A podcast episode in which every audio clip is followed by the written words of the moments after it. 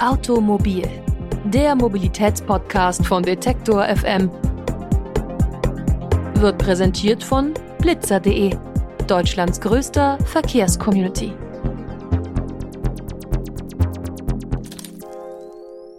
Und damit willkommen zu einer neuen Ausgabe von Automobil, dem Mobilitätspodcast von Detektor FM. Diese Woche beschäftigen wir uns mit selbstfahrenden Autos, autonomem Fahren.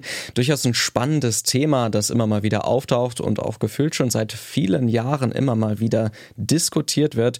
Durchaus auch kontrovers. Und wir versuchen heute mal ein bisschen genauer auf dieses Thema zu schauen.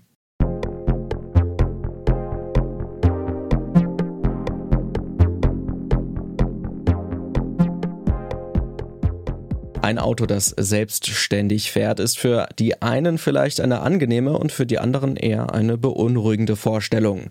Zum einen bedeutet autonomes Fahren natürlich, dass keine Person mehr am Steuer sitzt, die müde wird oder sich auch ablenken lässt. Die Gefahr, einen Unfall zu bauen, die würde durch autonomes Fahren tatsächlich gewaltig sinken. Denn für 90 Prozent aller Unfälle im Verkehr ist nämlich menschliches Versagen verantwortlich. Zum anderen steuert ein Computer das Fahrzeug, der über keinerlei menschliche Instinkte verfügt und dem alles Wissen dann aber auch angelernt werden muss. Das Handeln in einer brenzlichen Situation könnte so dann eher schwer vorauszusagen sein.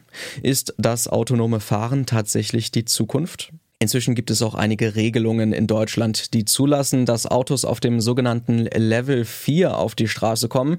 Das ist noch nicht das komplett autonome Fahren, aber es ist zumindest schon sehr weit fortgeschritten. 5 ist das höchste Level und schon auf dem vierten redet man vom sogenannten vollautomatisierten Fahren. Der Fahrer kann dann zum Beispiel die Führung des Autos komplett abgeben und ist eigentlich nur noch Passagier. Die Fahrten werden vom Auto selbst bewältigt, zum Beispiel auch auf der Autobahn. Man kann dann auch einschlafen oder das Smartphone verwenden und muss sich gar nicht mehr um den Verkehr kümmern. Was hier noch wichtig ist auf dieser Stufe ist, dass die mitfahrenden Personen nicht verantwortlich sind für Schäden, die während des autonomen Fahrens passieren. In der heutigen Ausgabe von Automobil reden wir mit Andreas Lauringer. Er ist der CEO der Softwarefirma Control aus Österreich, die inzwischen daran arbeitet, das autonome Fahren auch rechtstauglich zu machen und es vielleicht auch ein bisschen schneller auf den Weg zu bringen. Wie das Ganze funktioniert und wo wir im Moment mit dem autonomen Fahren in Deutschland und vielleicht auch weltweit stehen, das klären wir jetzt. Zu Beginn des Gesprächs habe ich Herrn Lauringer noch einmal gebeten, uns auf den aktuellen Stand zu bringen. Was können Autos eigentlich jetzt schon alleine bewältigen? Ich denke, den größten Meilenstein hierzu hat ähm, Daimler eigentlich äh, in den letzten Wochen auch äh, gelegt. Äh, zu Weihnachten war das Weihnachtsgeschenk ja, für Daimler, dass sie, dass sie als erstes wirklich Level 3 fahren können und dürfen. Äh, ich denke, es ist immer sehr wichtig, dass man ähm, äh, das auch genau so sagt, weil viele Leute sagen oder viele Firmen sagen, sie können sehr viel.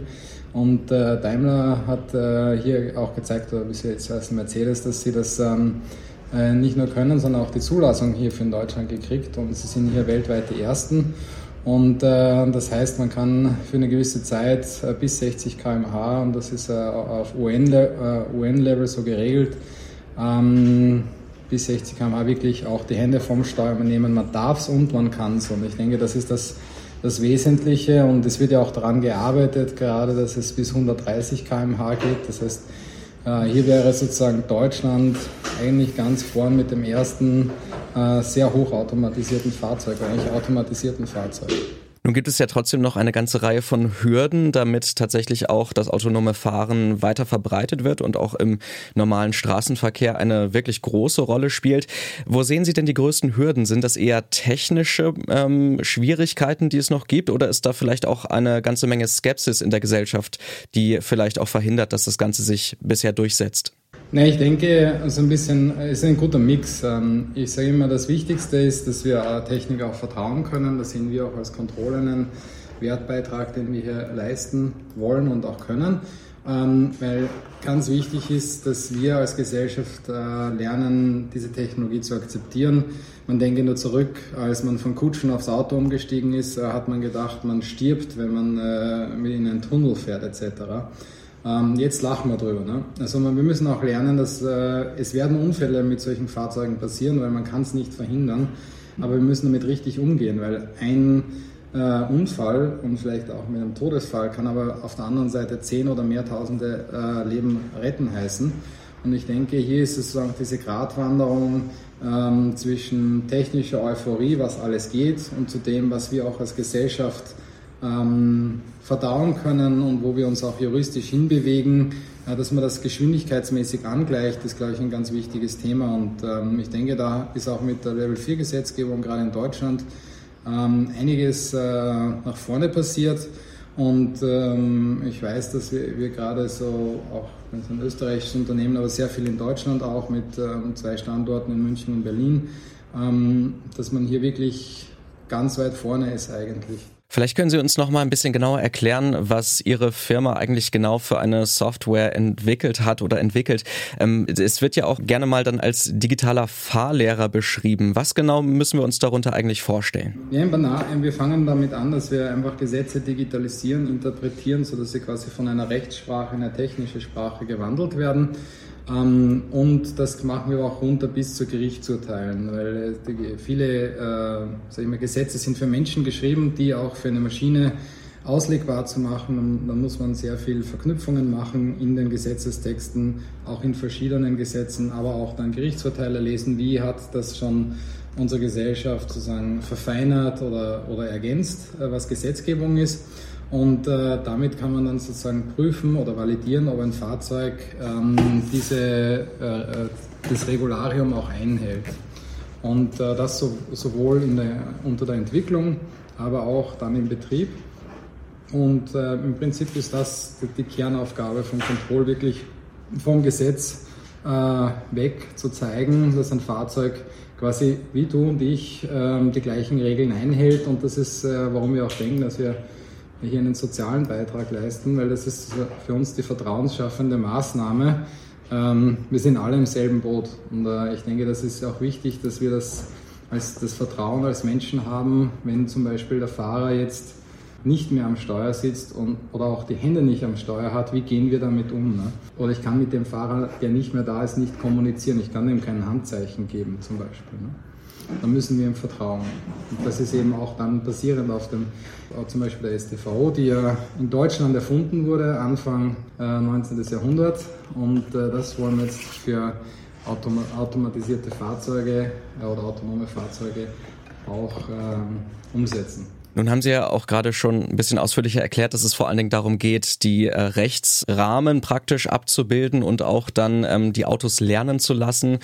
Ähm, allerdings gibt es natürlich auch noch diese menschliche Komponente, die auch ein wichtiger Faktor ist. Also dass man zum Beispiel auf ähm, bestimmte individuelle Situationen schnell reagieren kann, was vielleicht für ähm, das Auto selbst nicht so einfach sein könnte. Zumindest würde ich mir das jetzt mal so als Laie vorstellen. Inwieweit können diese menschlichen Elemente denn überhaupt ähm, umgesetzt werden bei autonomem Fahren? Ähm, von unserer Perspektive ist es äh, immer so, dass es als erstes muss es den Rahmen dafür geben. Ja? Ähm, der Mensch hat einen Rahmen, der kann nämlich unter Schock zum Beispiel handeln oder es gibt eine Gefahrensituation und er tut sein Mensch Bestmögliches. Ähm, jetzt ist es natürlich, äh, und dabei werden aber auch Gesetze verletzt. Das ist aber dann sozusagen, wenn ich ein Gesetz verletze und ein Menschenleben rette, dann ist das für uns alle okay. Ne? Und das ist auch richtig und gut so. Die Frage ist halt jetzt, wie, wie mache ich das, wenn ich ein automatisiertes Fahrzeug habe, wo ein Sensor das sieht, weil ich müsste ja diese Reaktion quasi vorprogrammieren. Ähm, und das ist dann eben die, die Komplexität, wie, wie, wir hier auch einen Rahmen finden, dass wir sagen, was ist eine Ausnahmesituation und, und, und was ist es dann aber auch nicht. Ja?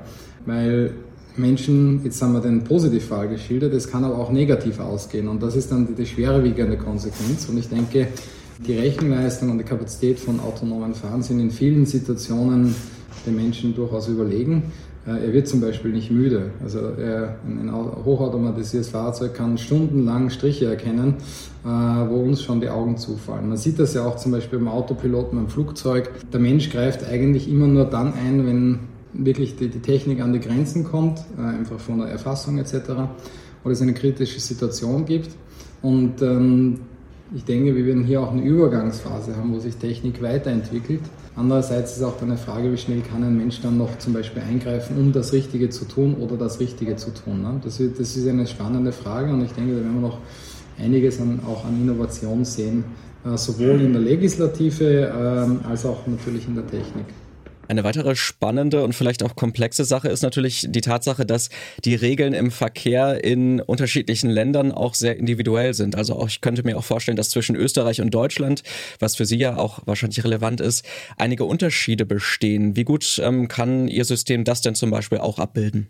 Na genau, das ist ja eigentlich unser Spezialgebiet, sage ich mal, dass man äh, verschiedene, und, und das ist auch vollkommen richtig erkannt, verschiedene Themen stehen an verschiedenen Stellen.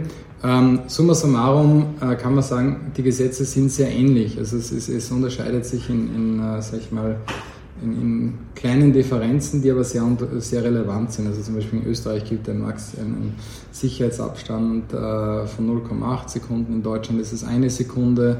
Ähm, und, und, und, dann ist es auch zum Beispiel das Strafemessen ist jetzt verschieden und äh, in, in, in, Österreich stehen viele Themen eher im Strafgesetzbuch, in Deutschland stehen sie mehr in der StVO und das ist eben auch unsere Kompetenz zu sehen, dass äh, unsere Kunden äh, ein umfassendes Bild be bekommen, wo die Situation, wo sie fahren wollen, auf der Autobahn in dem Land vollständig abgedeckt ist. Dann lassen Sie uns zum Schluss doch noch mal kurz ein bisschen in die Kristallkugel schauen. Wann denken Sie, dass wir tatsächlich Autos auf dem Level 4 und 5 auf den Straßen in großen Zahlen auch vielleicht in Europa sehen werden? Ich denke, das wird noch eine, eine, eine Weile hin sein. Jetzt zu sagen, das wird äh, 10 oder 20 Jahre sein, ich denke, alle, die das schon mal abgegeben haben, äh, waren sehr, sehr optimistisch. Ich denke, ich würde mal so, sagen, ich würde mich dann einem Blogger aus dem Silicon Valley anschließen. Äh, der letzte Führerschein Neuling ist vielleicht schon geboren. Ich würde es aber mit dem vielleicht versehen. Ähm, ich denke, wir werden immer mehr sehen und die Straßen werden dadurch sicherer werden. Ähm, auch Level 4 Shuttles äh, etc., LKWs werden, denke ich, früher kommen. Wir müssen schauen, auch wie sich da zum Beispiel Gesetzgebungen äh, oder auch, auch diese Regelkreise bewegen. Die drehen sich nicht immer ganz so schnell, wie, wie sich viele, sag ich mal, auch ähm, Technikvorreiter das wünschen. Und darum ist es eine Prognose wirklich abzugeben, wirklich schwierig. Ich denke, man wird das in gewissen Operationsbereichen schneller sehen vielleicht auch einen gewissen, zum Beispiel Verladehöfen etc. wird es auch Level 5 geben. Ähm, auf Autobahn wird es sicher wesentlich schneller sein wie, äh, sage ich mal, äh, Innenstadt, Berlin, München etc.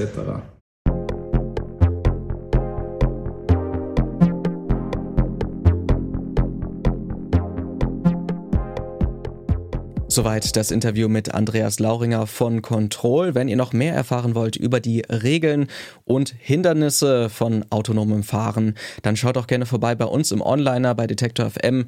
Da gibt es noch einige weiterführende Links und Informationen zu diesem Thema. Die Redaktion dieser Folge hatte Alina Eckelmann. Mein Name ist Lars Feyen. Wir hören uns bald wieder. Macht's gut und bis zum nächsten Mal.